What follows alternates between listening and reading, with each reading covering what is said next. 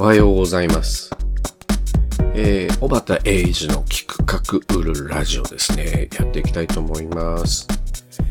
さて、今日はですね、習慣化の話ですね。これをさせていただこうかなと思ってます。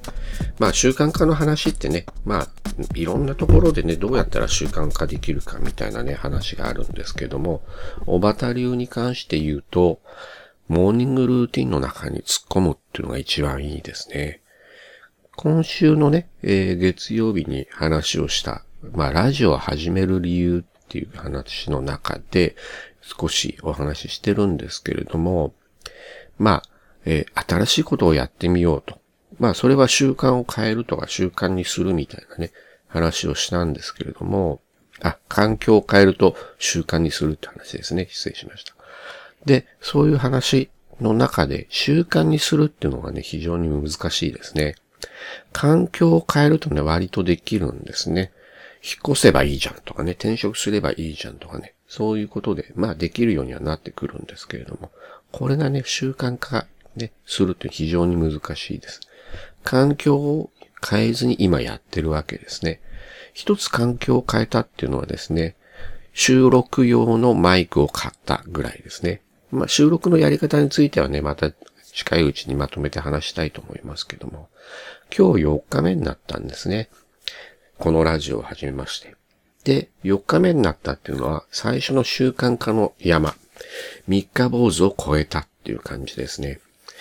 実は昨日ね、少し収録が押したんですね。まあ、朝のルーティンの中に、えーイレギュラーなことがあったんで。なので、ちょっとだけね、えー配信が遅れたんですけれども、実はこういう習慣化の山で一番怖いのは、朝のルーティンに組み込めないイレギュラーが起きた時なんですね。なので、できるだけ毎日同じようなタイミング、同じ順番でやっていくっていうのがすごく重要です。まあ、皆さんね、朝起きると何をやるか。まあ、当然、顔を洗う、歯を磨く、シャワーをする人もいるかもしれません。その中に突っ込むって感じですね。僕の場合は顔を洗い、歯を磨き、歯を磨いてる間にスクワットをやる。まあ、これもね、毎日毎日30回とか50回ぐらいですね。その日の気分で増やしたり減らしたりはしてるんですけども、ただやめないっていうことですね。10回でも最低やる。今日は辛くても10回。今日は調子がいいから50回とかね。そういう感じで歯磨きしてる間にスクワットをやってます。その後に僕はプロテインを飲んでるんですね。まあ牛乳でね、粉を割って飲むだけど、まあ朝の食事代わりって感じですね。まあこういう形で朝のルーティンをしているので、当然その中に突っ込んでくるわけですね。歯を磨き、顔を洗い、そしてスクワットをやる。で、本来はプロテインを飲むんですけども、この前に収録をやってます。おおむね、えープロテインってね、毎日飲んでますけれども、その前にやることによって、この収録が終わらないとプロテインが飲めません。という状況を自分で作ってるわけですね。とっても今ね、あの、なんか飲みたいなっていう気分があります。なので、まあ、朝のそういうルーティンの中に突っ込んでしまうっていうのが一番習慣化しやすいですね。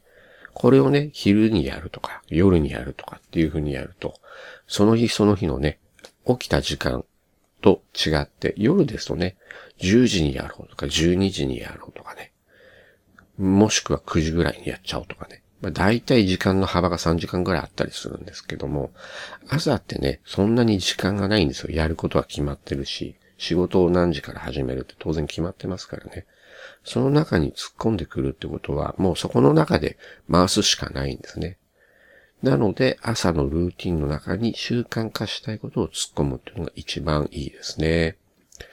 まあ今日でとりあえず4日目で習慣化の山は一山越えたっていう感じなんですけれども、まだね、時間が少しブレたりするんで、このあたりをね、また調整していくっていうのが次の1週間ぐらいになるのかななんて思ってます。ということでですね、まあ習慣化の話というのをしてみました。これね、習慣化っていうのはもう歯磨かないと気持ち悪いぐらいの状況になるので、ぜひぜひ皆さんもですね、朝のモーニングルーティンの中に新しくやりたいこと。それもね、10分20分以内。まあ、できれば5分ぐらいでやるようなことですね。突っ込んでみてはいかがですかね。例えば朝のタスクチェックですね。今日やることを全部チェックするとかね。